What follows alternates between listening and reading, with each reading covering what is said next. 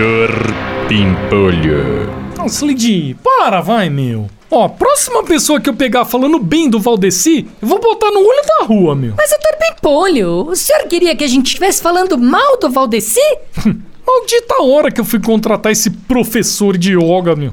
Se minha mulher não tivesse me obrigado, eu juro que eu botava esse Valdeci a pontapé pra fora da empresa. Meu. Mas, doutor Pimpolho, depois que a gente começou a fazer yoga todo dia de manhã no auditório da empresa, todo mundo melhor. Melhor.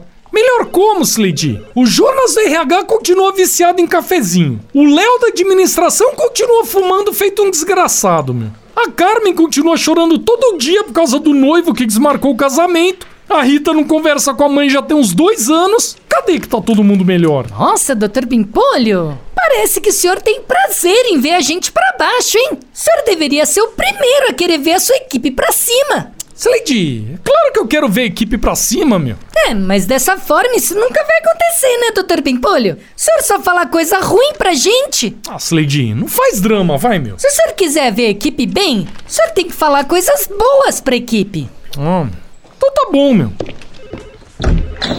Ô, pessoal, um minuto de atenção aqui, ó. Eu queria dar uma boa notícia pra vocês. Ó, no final do ano, eu vou inaugurar o meu apartamento novo em Nova York, hã? hã? Ai, Slade, olha as ideias merda que você dá pra mim, meu. Se fuder. Sai da minha frente, vai, Slade. Doutor Pimpolho. Você ouviu Chuchu Beleza?